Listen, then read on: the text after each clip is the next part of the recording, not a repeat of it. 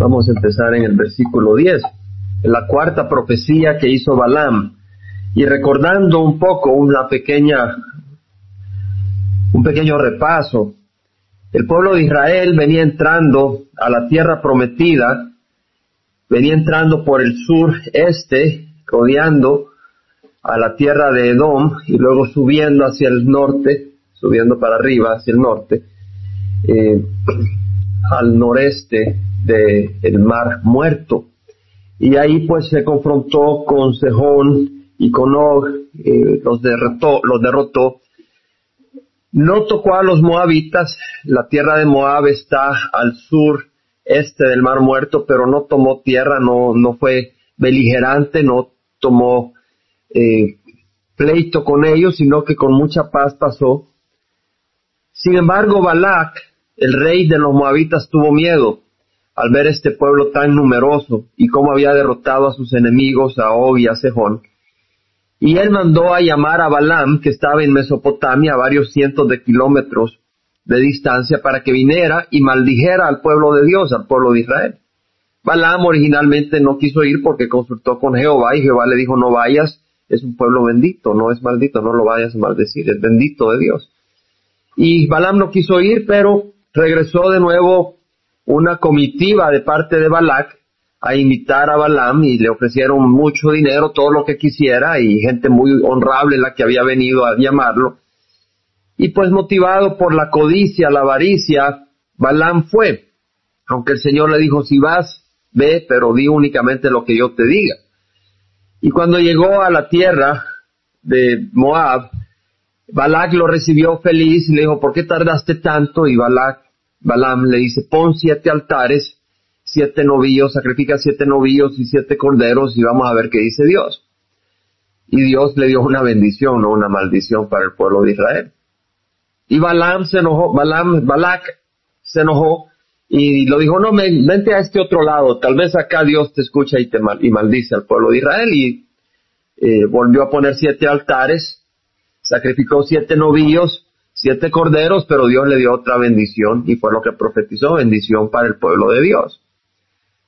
Y Balak, pues todo enojado, le dice, no, no, no, ¿qué estás haciendo? Te dije que los bendijera, que los maldijeras, no que los bendijeras. Pero lo trajo a otro tercer lugar y volvió a ocurrir lo mismo y Balaam vuelve a bendecir al pueblo de Dios grandemente. Y Balak, obviamente, todo molesto, todo enojado. Y ahí vimos cómo Dios bendice a su pueblo y cuando Dios bendice a su pueblo nadie nos puede maldecir. A veces creemos de que cuando venimos al Señor somos arandeados y que si alguien nos va a echar una, una maldición, caramba, y estamos preocupados, pero no, si Dios es tu Dios, si Jehová es tu Dios, si tú le has dado tu corazón, nadie te puede tocar. Estás en las manos del Señor y esa es una bella enseñanza para guardar en nuestro corazón realmente. Nos va a dar mucha paz ese entendimiento. Y acá vamos ahora, eh, donde Balaam va a dar una cuarta profecía. Y vemos lo que ocurre. Dice que el versículo 10 que entonces se encendió la ira de Balac contra Balaam y palmoteando dijo Balac a Balaam, te llamé para maldecir a mis enemigos, pero aquí los ha llenado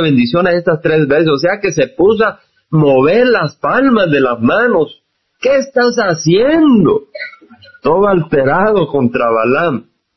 Te mandé a maldecir a mis enemigos y los has bendecido, los has llenado de bendiciones tres veces. Aquí hay mucha enseñanza, hermanos. La palabra del Señor es jugosa y hermosa. Y el jugo está en el Espíritu Santo. Porque si tú no recibes al Espíritu no puedes entender. Son cosas espirituales. Pero mira lo hermoso. Aquí vemos primeramente una enseñanza de que Balak Dice, te llamé para maldecir a quién? A mis enemigos. Pero ¿cómo es posible si el mismo Dios le dijo al pueblo de Israel cuando iba subiendo a la tierra prometida, le dice, no molestes a Moab ni los provoques a la guerra porque no te daré nada de su tierra por posesión, pues he dado a a los hijos de Lot por posesión. Dios mismo le había dicho a Israel, no puedes tocar a este pueblo. Y sin embargo, Moab se llena de terror y decide poner su cara, poner su corazón en contra del pueblo de Israel. Si hubieran sido sabios, hubieran dicho, caramba, nosotros somos descendientes de Lot, pero ellos son descendientes de Abraham. Abraham fue tío de Lot. Abraham salió de Ur de Caldea a la tierra prometida y Dios bendijo a Abraham y Dios bendijo a Lot por haber salido a la par de Abraham. Y ese Dios tan grande ha sacado al pueblo de Israel de Egipto. Nosotros, en vez de ser enemigos de ese pueblo, deberíamos de buscar el amparo y la guía de ese mismo Dios. Pero en vez de hacer eso, se pusieron en contra del pueblo de Israel. ¿Había alguna causa? No había causa. El pueblo de Israel no los había tocado. Sin causa fueron enemigos del pueblo de Dios. Pero la historia se repite. La historia se ha repetido y la historia se sigue repitiendo constantemente. Voy a leer algunos versículos, no les voy a dar tiempo para buscarlos, pero lo pueden apuntar, a menos que lo puedan buscar rápido. Salmo 25, 1 al 3, David dice, a ti, oh Jehová, le elevo mi alma, Dios mío, en ti confío, no sea yo avergonzado, que no se regocijen sobre mí mis enemigos. Ciertamente ninguno de los que esperan en ti será avergonzado, sean avergonzados los que sin causa se rebelan. ¿Cuánta gente no se revela contra Dios sin causa? ¿Cuánta gente se hace enemigos de Dios sin causa? Como este hombre de 60 Minutes, el programa 60 minutos, tratando de negar la existencia de Jesús sin causa, porque Dios es un Dios de misericordia. Salmo 35, 1 al 7, David dice, combate, oh Jehová, los que me combaten, atacan los que me atacan, sean avergonzados y confundidos los que buscan mi vida, sean puestos en fuga y humillados los que traman el mal contra mí, porque sin causa me tendieron su red, sin causa acabaron fosa para mi alma. El pobre David andaba huyendo como cara ratón de las manos de Saúl que buscaba destruir su vida sin causa. David había matado a Goliat, había destruido a muchos eh, filisteos, era un hombre de valor, joven, fiel a Israel y sobre todo fiel a Dios, y sin causa, Saúl se puso en contra de él. Salmo 38, 19 dice, mis enemigos son vigorosos y fuertes, muchos son los que sin causa me aborrecen. Vemos al siervo del Señor huyendo sin causa. Y en Proverbios 1, 10 al 15 dice lo siguiente, Hijo mío, si los pecadores te quieren seducir, te quieren convencer, no consientas. Si dicen, ven con nosotros, pongámonos al acecho para derramar sangre, sin causa acechemos al inocente, hallaremos toda clase de preciadas riquezas, Llenaremos nuestras casas de botín. Hijo mío, no andes en el camino con ellos, aparta tu pie de su senda.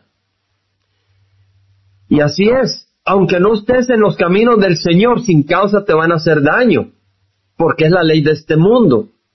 Yo recuerdo cuando más de algún, bueno, en una ocasión estaba en cierto lugar y había dejado mi carro parqueado, estaba en un seminario, estaba joven, y regresé al carro y cuando regreso al carro le habían quitado los, la, los, los headrests, no sé cómo se llaman, y la casetera y me habían dejado sin nada el carro. Sin causa. Sin causa. Con un propósito de esta gente, pero sin causa. Habían quitado, me habían hecho daño. Y este mundo así es, sin causa hacen daño. Mi hijo me estaba compartiendo de que un equipo, no sé qué equipo, le metió una goleada a otro país de 30 goles a no sé cuánto. 30 goles o algo. Y en el momento mi corazón se entristeció. Porque te das cuenta que ese es el espíritu del mundo.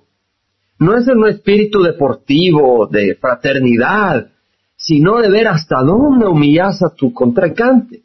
¿Hasta dónde lo humillas?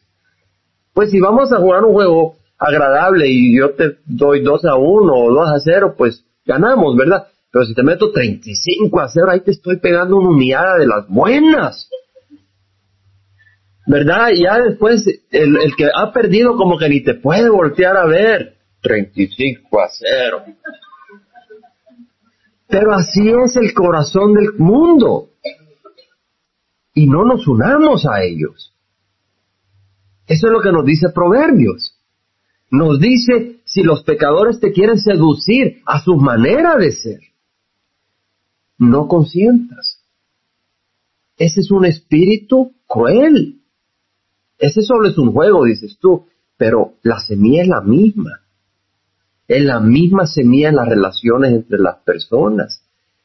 ¿Verdad? Es la misma semilla en las relaciones en los trabajos.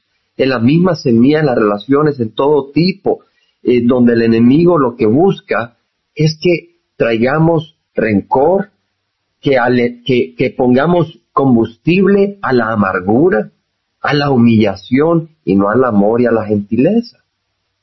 Sin causa. Jeremías dice constantemente me han dado casa como a un ave mis enemigos sin haber causa. El pobre Jeremías lo habían metido en un pozo. Con lodo. Y llegaba hasta la nuca el lodo. Y lo tuvieron que sacar a tiempo, gracias a Dios, y no se murió. Dice sin causa. ¿Por qué? Porque les estaba compartiendo la palabra del Señor. El mismo Señor Jesús cuando iba camino al Calvario, las mujeres empezaban a golpearse el pecho y a llorar por él. Y él le dice, no se lamenten por mí, lamentense por ustedes y por sus hijos, porque vendrán días en que la mujer estéril será bendecida y la que no tuvo hijos será favorecida porque no tuvo hijos, porque si así hacen con el árbol verde, ¿qué harán con el seco? Sin causa crucificaron a nuestro Señor. Y el Señor dice, si el mundo os odia, sabéis que me ha odiado a mí antes que a vosotros. Si fuerais del mundo, el mundo amaría lo suyo. Pero como no soy del mundo, sino que os escogí dentro del mundo, por eso el mundo os odia. Acordaos la palabra que os dije, un siervo no es mayor que su Señor. Si me persiguieron a mí, sin causa, también os perseguirán a vosotros. Fíjate que sin causa vas a tener problemas en este mundo. Va a haber gente que te va a tratar de hacer mal aunque no seas cristiano sin causa. Pero si le perteneces al Señor, con mayor razón, este mundo te va a odiar y te va a rechazar. Sin causa. La causa es espiritual. El Señor a través de Pablo dijo, en verdad todos los que quieren vivir piadosamente en Cristo Jesús serán perseguidos. Si tú quieres vivir piadosamente, si tú quieres andar en los caminos del Señor vas a sufrir persecución. El Señor dijo estas cosas os he hablado para que en mí tengáis paz. En el mundo tendréis tribulación, pero confiad yo he vencido al mundo. Van a haber tribulaciones, pero no es porque estemos en las manos de Satanás, no es porque estemos en las manos de nuestros enemigos, el Señor lo permite para bendición, y eso lo hemos estudiado recientemente. Pero entendamos y no nos confundamos cuando vemos que vienen ataques sin causa. Yo lo he experimentado, a veces estoy en el trabajo y hay una persona que tal vez la acabas de conocer y de repente pone su cara contra ti. Y tú no has hecho nada pero es que es espiritual. Hay una batalla espiritual y los espíritus están en conflicto. Y así este hombre, Balak, le dice a Balaam, te llamé para maldecir a mis enemigos, pero aquí los ha llenado de bendiciones, ahora pues huye a tu lugar. No le dice, ya te puedo decir, le dice, huye. ¿Por qué? Porque si no huyes te voy a bofetear. Si no huyes te voy a dar una buena paliza. Por eso le dice, ahora pues huye a tu lugar. Yo dije que te, que te colmaría de honores, pero mira, Jehová te ha privado de honores. Jehová te ha privado de honores. Le está echando la culpa a Dios. Yo te iba a bendecir, pero mira, tu Dios te trabó. Y, y yo te hago una pregunta. Cuando tú vienes a Cristo, o tal vez estás tú interesada en Cristo o interesado en Cristo, ¿tú crees que Jehová te está privando de placeres? Así piensa el mundo. Así piensa el mundo. Dice, no, mira, si yo, yo no estaría con el Señor ahorita, estaría en Hawái, estaría soleándome con tres muchachas, porque como hubiera vendido droga, ahí hubiera tenido suficiente para el pasaje, muy suave. Así piensan algunos, que el Señor te ha privado de honores o de placeres. Pero sabes, es temporal. Es temporal. Balaam dijo a Balac, ¿no les hablé yo también a los mensajeros que me enviaste diciendo, aunque Balac me diera su casa llena de plata y oro, no podría yo traspasar el mandamiento de Jehová para hacer lo bueno o lo malo de mi propia iniciativa? Lo que hable el Señor, eso hablaré. Ahora mira, me voy a mi pueblo, pero ven y te advertiré lo que este pueblo hará a tu pueblo en los días venideros. Y es una profecía a partir de ahí muy hermosa. Tanto que solo vamos a cubrir esa profecía, no vamos a empezar el capítulo 25 porque hay, hay mucho que, que, que escarbar. Dice que comenzando su profecía dijo, oráculo de Balaam, hijo de Beor, oráculo del hombre de ojos abiertos. Vemos que Balaam, Dios le había abierto los ojos. Oráculo del que escucha las palabras de Dios. Si tú escuchas la palabra de Dios vas a hablar sabiduría. Aunque sea necio como Balaam, hay esperanza que hable sabiduría. Oráculo del que conoce la sabiduría del Altísimo, del que ve la visión del Todopoderoso, caído pero con los ojos descubiertos. Dice, lo veo, pero no ahora. Lo contemplo, pero no cerca. Una estrella saldrá de Jacob y un cetro se levantará de Israel que aplastará la frente de Moab y derrumbará a todos los hijos de Seth. ¡Wow! ¡Qué interesante! Salud, hermanita, no te enfermes. Lo veo, pero no ahora, lo contemplo, pero no cerca. Una estrella saldrá de Jacob. ¿Quién es esa estrella, hermanos? Jesucristo. En Apocalipsis leemos, yo Jesús he enviado a mi ángel a fin de daros testimonio de estas cosas para las iglesias yo soy la raíz y la descendencia de David, el lucero resplandeciente de la mañana. ¿De dónde iba a nacer Jesús? Del linaje de David.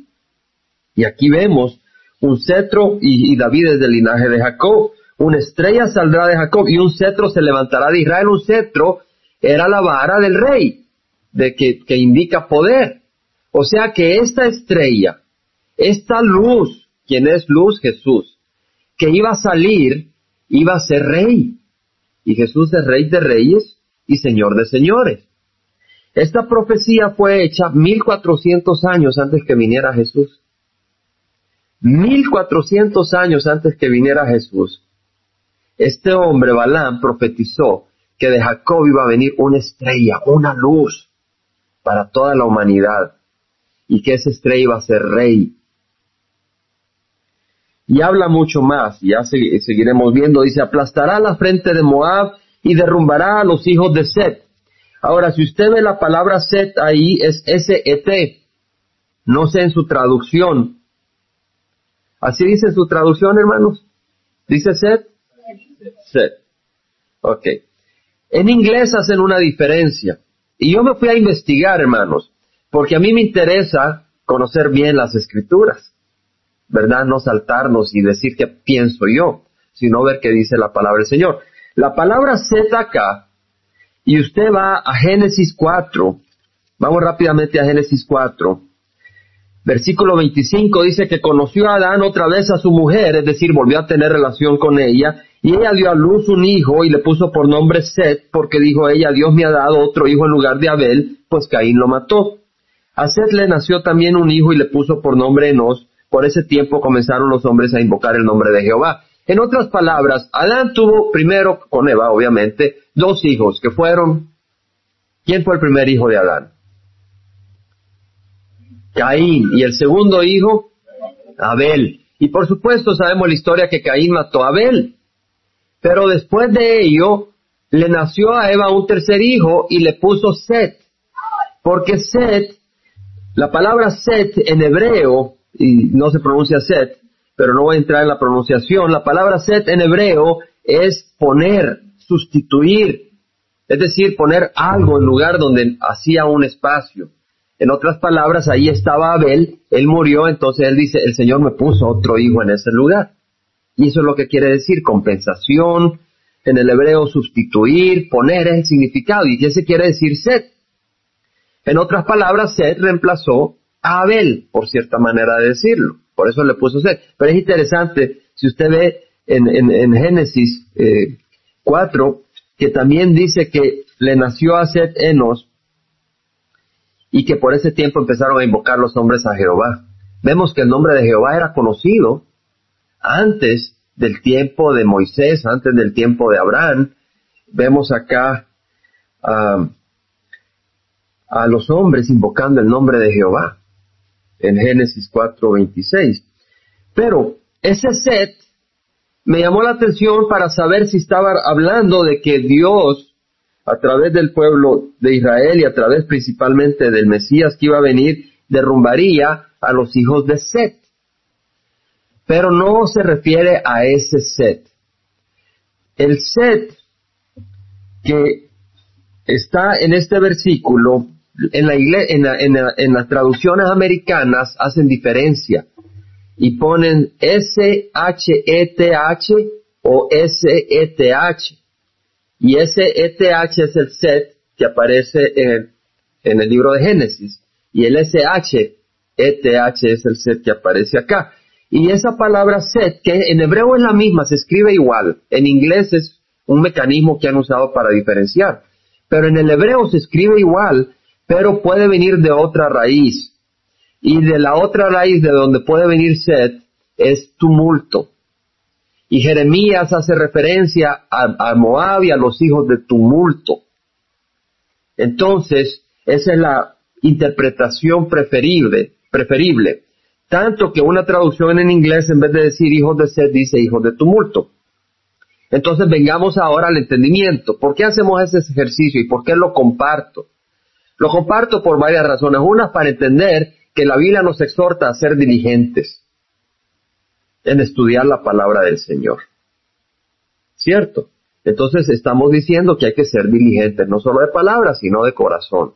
Buscar, entender qué es lo que nos está enseñando la palabra. Y segundo, para hacer la aclaración, acá está diciendo que el Señor aplastará la frente de Moab y derrumbará a los hijos de tumulto. ¿Por qué son hijos de tumulto? Hermanos, si tú no tienes a Jesús que es el príncipe de paz en tu corazón, tu corazón está como en tumulto, está en turbulencia, está en turbulencia.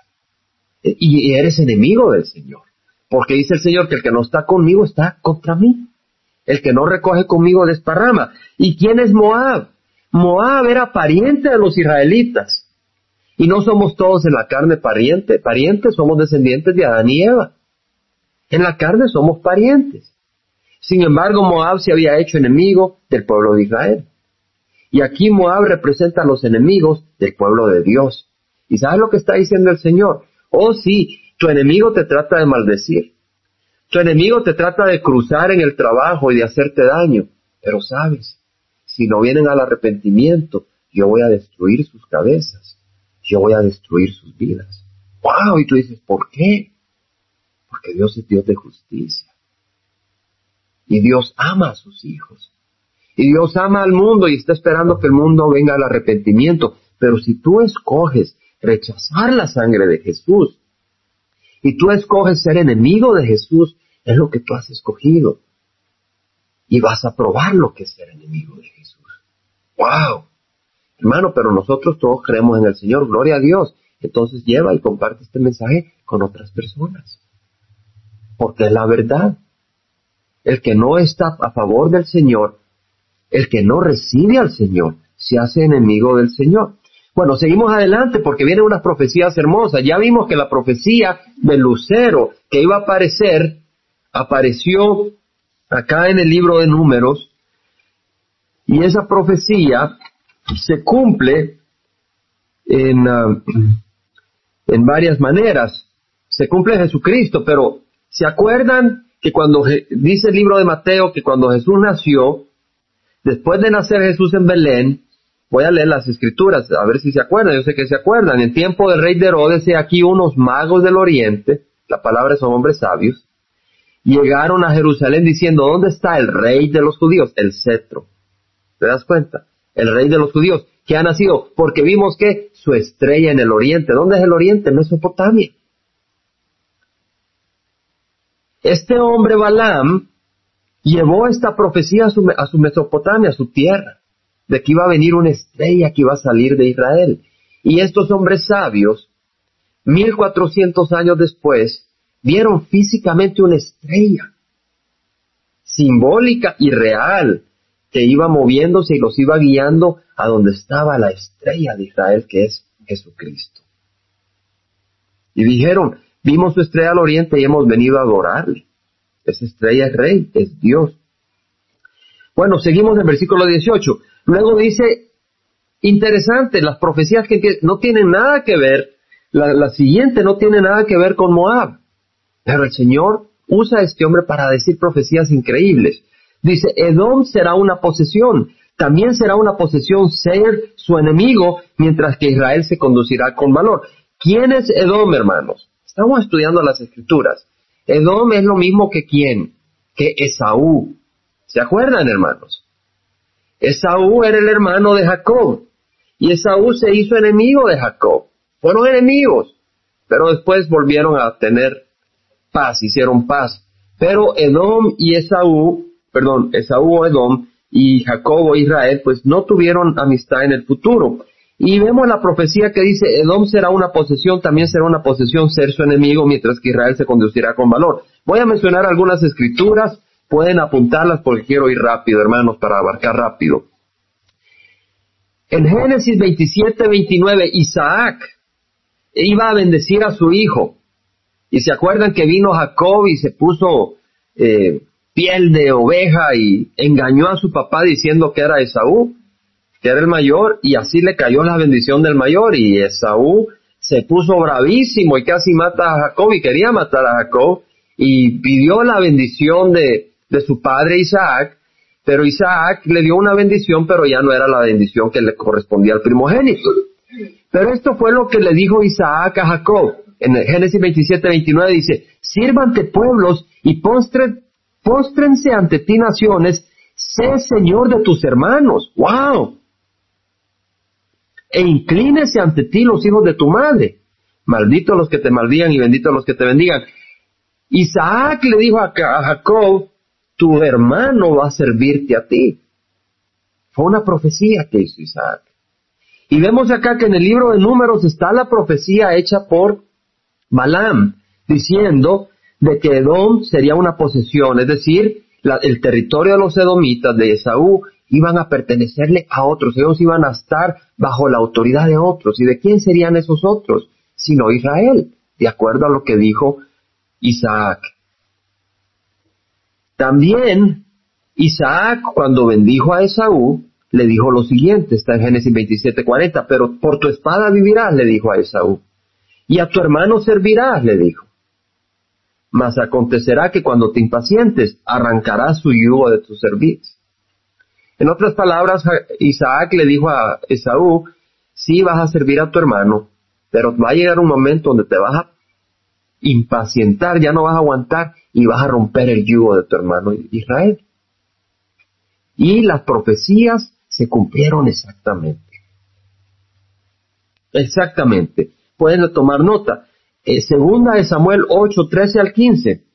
Leemos que cuando David ascendió al trono de Israel, dice que se hizo David de renombre cuando regresó de derrotar a dieciocho mil arameos en el valle de Sal. Puso guarniciones en Edom. Por todo Edom puso guarniciones y todos los edomitas fueron siervos de David. ¡Wow! Se cumplió la profecía. Es decir, los edomitas los descendientes de Saúl fueron siervos de los descendientes de Jacob, de Israel, de David. Se cumplió la profecía. Y dice la Biblia que Jehová daba la victoria a David a donde quiera que iba. En el tiempo del rey Joram, 150 años después del reino de David, llevaban 150 años los edomitas de estar sirviendo a su hermano Israel, bajo el poder de, de los israelitas. Y llegó el tiempo que se cumpliera la profecía de que iban a romper el yugo de Israel. Y dice en Segunda de Reyes 8, 20 al 22, que en los días de Joram se rebeló Edom contra el dominio de Judá, que era su hermano, y pusieron rey sobre ellos. Es decir, Edom declaró su propio rey. Entonces pasó Joram a Seir y a todos sus carros con él, y aconteció que se levantó de noche y atacó a los edomitas que lo tenían cercado a él y a los jefes de los carros, pero su ejército huyó a sus tiendas, y Edom se rebeló contra el dominio de Judá hasta el día de hoy. Se cumplió la profecía perfectamente. Así que no es que la hermosura está en el ojo del que aprecia. La Biblia que estudiamos está probada que es la me empezaba a decir de que Jesús no, Jesús era esposo de María Magdalena y me empezó a hablar tontería y media. Le dije, ¿sabes? Le digo, antes de que me hables más cosas, ¿por qué no lees la Biblia? Porque ni la habían leído. Pero ella tenía todo entendido de qué eran las cosas. Digo, lee la Biblia primero. Versículo 19. De Jacob saldrá el que tendrá dominio y destruirá al remanente de la ciudad. ¿De quién saldrá el que tendrá dominio? De Jacob. ¿Quién es ese que descenderá de Jacob? Jesús tendrá dominio, destruirá el remanente de la ciudad. Vemos Nueva York, vemos Los Ángeles, todas estas ciudades, va a venir el Señor un día y va a destruir al remanente rebelde contra el Señor. Versículo 20. Al ver a Amelec, continuó su profecía. Amelec eran los amelecitas. Los amelecitas estaban al sur de Israel, de la tierra prometida. eran andaban ahí por el desierto, y al ver a Amelec, es decir, al grupo de los amelecitas, continuó su profecía y dijo, Amelec fue la primera de las naciones, pero su fin será destrucción. ¡Wow! Va a destruir a Amelec. ¿Por qué iba a destruir a Amelec? ¿Se acuerdan ustedes de los amelecitas? Tal vez no se acuerdan. Pero si se acuerdan cuando estamos estudiando el libro de Éxodo, leímos de que cuando el pueblo de Israel iba por el desierto hacia el monte Sinaí, camino hacia la tierra prometida, cuando pasaron por Refidim, los amelecitas salieron por atrás y empezaron a atacar al pueblo de Israel. Y eso está en Éxodo capítulo 17, lo pueden guardar como referencia. Y dicen de que eh, el Señor eh, bendijo al pueblo de Israel. Moisés estaba ahí en, el monte con los brazos levantados y a, un lado estaba eh, estaba Aarón y en el otro lado estaba Ur y cada uno le sostenía las manos a Moisés mientras tenían las manos altas el pueblo de Israel vencía a los amelecitas y cuando bajaban las manos Moisés vencía a los amelecitas entonces le detenían la mano a Moisés hasta que destruyeron a los amelecitas. Y dice que Josué deshizo a Amelec y a su pueblo a filo de espada, eso, Éxodo 17:13, entonces dijo Jehová a Moisés, escribe esto en un libro para que sirva de memorial y a saber a Josué que yo borraré por completo la memoria de Amelec debajo del cielo. ¿Por qué? Porque habían venido a pelear contra el pueblo suyo. ¿Tú te crees que estamos desprotegidos? ¿Tú crees que Dios simplemente nos dice, ven a mí y, qué bonito y ahí a ver que te agarre de carnada tu enemigo? No es así. El que pelea contra ti está peleando contra Dios si tú le perteneces al Señor. Ay, si Él permite que te zarandee, no es porque Él es débil, sino porque necesita ser zarandeado para limpiar y trabajar en tu corazón. Porque Él te ama como un padre ama a su hijo y lo disciplina si realmente le ama. Y mira lo que dice, dijo el Señor, lo ha jurado, Jehová hará guerra contra Melech de generación en generación. ¡Wow! Y más adelante leemos, eh, cómo el Señor sigue peleando contra Amelec. Pero acá vemos que dice, Amelec fue la primera de las naciones, pero su fin será destrucción. El fin de la gente que no está a favor del pueblo. Mucha gente dice, ah, estos aleluyas, cuando hablan del pueblo del Señor. Ah, estos aburridos. Ah, estos aquí, estos allá. Mejor que vengan al arrepentimiento. Porque ninguna palabra vana se quedará sin castigo, dijo el Señor. Ninguna palabra vana. Y nosotros hemos dicho muchas palabras vanas, ¿verdad? Gracias a Dios por la sangre de Cristo. Gracias a Dios por la sangre de Cristo. Pero aquellos que no vienen a ser cubiertos de la sangre y no vienen a ser nuestros hermanos y nuestras hermanas, les va a tocar bien difícil. Luego en el versículo 21 dice, después vio al ceneo y continuó su profecía y dijo, perdurable es tu morada y en la peña está puesto tu nido, no obstante el ceneo será consumido. ¿Quién era el ceneo? Hermanos, los ceneos se acuerdan de el suegro de Moisés, Reuel o Jetro. Bueno, la Biblia habla de que su hijo, que también después se hace referencia de su hijo siendo como suegro de Moisés en el sentido de que el suegro había muerto y ahora el, cuñado mayor tomaba la posición eh, social dentro de la familia como suegro, dice que era el ceneo. Entonces la familia del Señor Moisés eran ceneos, aunque eran medianitas o madianitas, también eran ceneos. Y está hablando de esta gente. Esta gente fue a Moisés y Moisés le dijo, acompáñame, guíanos, porque ustedes conocen el desierto. Y fueron con el pueblo de Israel y se establecieron al suroeste del Mar Muerto, en las zonas rocosas de Israel al sur. Y ellos dice, dice el Señor, perdurable es tu morada y en la peña está puesto tu nido, no obstante el ceneo será consumido, será destruido, será acabado. ¿Por qué será esto? Hermanos, muchos ponen su morada en la peña, pero no en la peña espiritual, sino en la peña de este mundo. ¿Verdad? Es decir, muchos eh, dicen, ok, la peña mía es, voy a hacer una gran fortuna, pero te da cáncer y te mueres y de qué te sirvió la fortuna. O dices, mira, eh, voy a, a, tener un negocio, o voy a tener eh, eh, tantos hijos y, y esto y lo otro, y de ahí tu mujer se te fue. ¿Verdad? Vienen problemas. Pero sobre todo, si tú no haces de Cristo tu roca, te vienen enfermedades. Hay gente que dice, sabes, mientras hay salud estamos bien. Pero sabes, la salud se acaba. Tarde o temprano uno se, este cuerpo se muere en este mundo. Tarde o temprano. Lo importante no es la salud, lo importante es estar con Cristo. Porque si tienes a Cristo, aunque estés enfermo, tienes a Cristo y tienes todo. Tienes salud y no tienes a Cristo, no tienes nada. ¿Qué quiere decir poner la seguridad en la verdadera roca que es Cristo? Poner la verdadera seguridad en la verdadera roca que es Cristo es escuchar y poner en práctica la palabra del Señor. Eso nos lo dijo nuestro Señor Jesús en Mateo. Lo pueden tomar como referencia. En Mateo capítulo 7.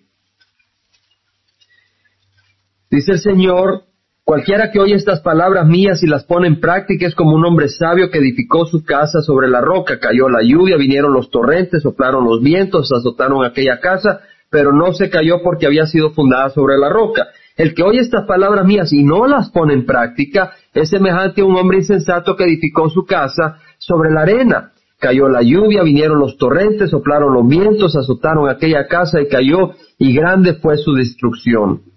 Cuando Jesús terminó estas palabras, las multitudes se admiraban de su enseñanza porque le enseñaba como uno que tiene autoridad y no como los escribas. Vemos entonces de que el que escucha y pone en práctica la palabra del Señor es el que pone su casa en la roca. No basta venir a la iglesia. Tenemos que poner en práctica la palabra del Señor. Tenemos que buscar del Señor. Tenemos que honrar al Señor. El Señor dice no solo de pan vive el hombre, sino de toda palabra que viene de la boca de Dios. ¿Qué quiere decir? Debemos de alimentarnos de la palabra del Señor. Y cuando la palabra del Señor juzga nuestro caminar, cuando la palabra del Señor dice aquí estás haciendo mal, deja de hacerlo. Pídele al Señor ayuda. Hemos compartido en el pasado y lo vuelvo a repetir, hay muchas personas que van a las iglesias, pero a la hora de tomar decisiones no ponen a Cristo primero. A la hora de tomar cualquier decisión y dice, bueno, es que no es una decisión espiritual, ¿sabes? No separe lo espiritual de tu vida. No hagas división, no vivas dos vidas. Toda decisión que hagas en tu vida, pásala a través de Jesucristo y busca la guía y la dirección de Jesucristo. Muy importante que toda dirección que hagamos, toda decisión que hagamos, toda acción que hagamos, busquemos el consejo de las Escrituras. En eso consiste poner en práctica la palabra del Señor. Bueno, en el versículo 23, 21, el 22 dice, no obstante el ceneo será consumido. Y luego dice, ¿hasta cuánto te tendrá cautivo Asiria? Da otra gran profecía.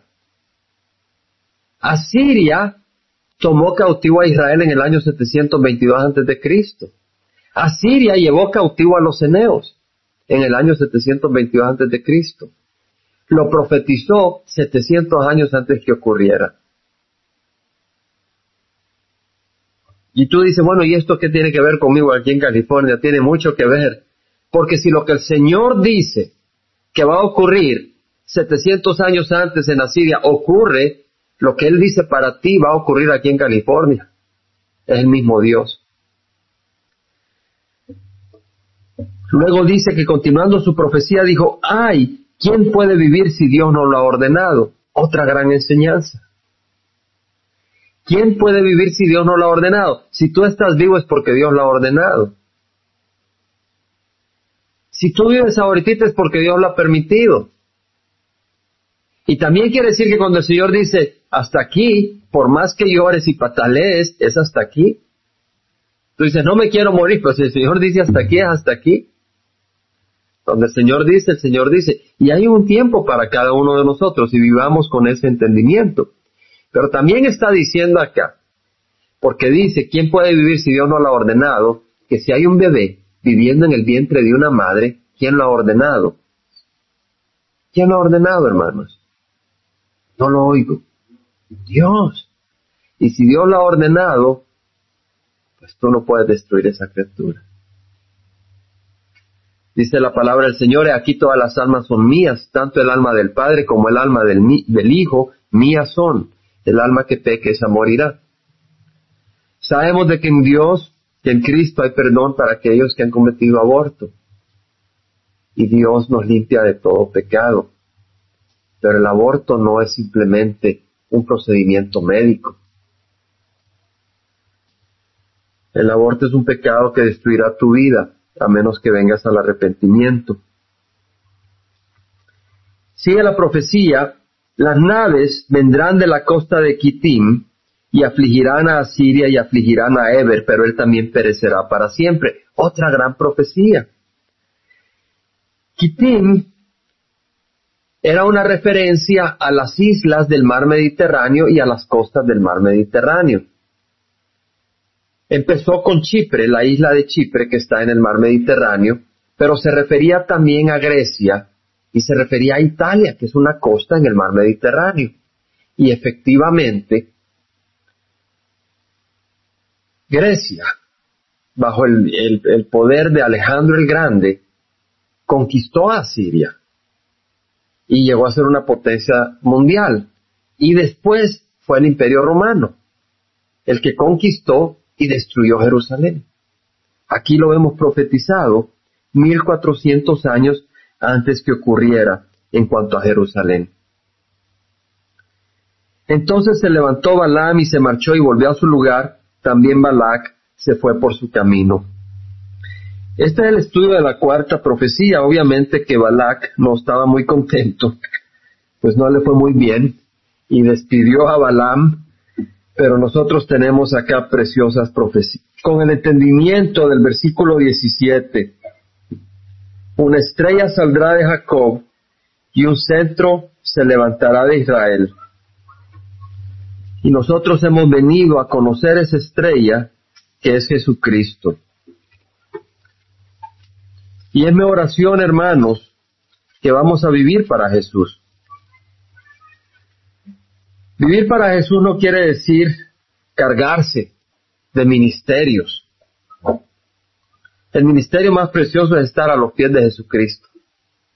Y cuando estás a los pies de Jesucristo tú quieres servirle, pero jamás debe tomar el lugar de estar a los pies de Jesús. Eso es lo más hermoso. Y recordemos las esperanzas que tenemos. Nuestro Jesús es el lucero. Dice Juan en la visión que tuvo que me mostró un río de agua de vida resplandeciente, como cristal que salía del trono de Dios y del Cordero. En medio de la calle de la ciudad, y a cada lado del río estaba el árbol de la vida que produce doce clases de fruto, dando su fruto cada mes, y las hojas del árbol eran para sanidad de las naciones, y ya no habrá más maldición, y el trono de Dios y el del Cordero estará allí, y sus siervos le servirán. Ellos verán su rostro, y su nombre estará en sus frentes, y ya no habrá más noche, y no tendrán necesidad de luz, de lámpara, ni de luz de sol, porque el Señor Dios los iluminará. Es el lucero. Y reinarán por los siglos de los siglos. Compartiremos con el Señor su reinado. Yo Jesús he enviado a mi ángel a fin de daros testimonio de estas cosas para las iglesias. Este testimonio es para nosotros, no para el no creyente. Yo soy la raíz y la descendencia de David, el lucero resplandeciente de la mañana.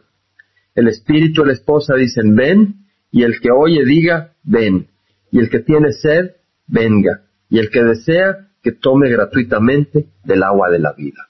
Vamos a orar. Padre Santo, te damos gracias por el estudio de tu palabra, Señor.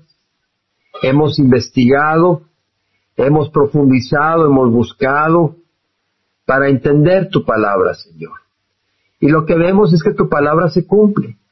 Lo que vemos es que no tenemos que tener una fe ciega, porque si no podemos creer que la luna es de queso, porque alguien nos lo dice y lo debemos de creer. Pero nuestra fe es viva, es real, es probada, Señor. Vemos de que lo que tú dices se cumple. Y tú nos ofreces a nosotros vida eterna, Señor. Y tú nos has dado vida eterna. Y nos has dado amor. Y también nos dice, Señor, de que si nos queremos proteger en, este mundo, en nuestra profesión, o nos queremos proteger en nuestro dinero, o en las cuentas de banco, o, en mi familia, o, o, en, o en Uncle Sam, o en Estados Unidos, todo eso se viene para abajo. Que la verdadera roca donde podemos tener protección es Cristo, su palabra, y obedeciendo su palabra. Padre, yo te ruego que nos des corazón sensible para respetarte y obedecer tu palabra. Yo ruego, Padre Santo, que derrames tu espíritu sobre cada uno de nosotros, que la palabra que hemos estudiado ahora no regrese vacía, Señor, pero produzca fruto. Bendice, Señor, este rato que nos queda como familia, como congregación. Bendice, Señor, y rogamos, Señor, que la gracia de nuestro Señor Jesucristo, el amor del Padre y la comunión del Espíritu Santo vaya con cada uno de los de tu pueblo. En nombre de Cristo Jesús. Amén.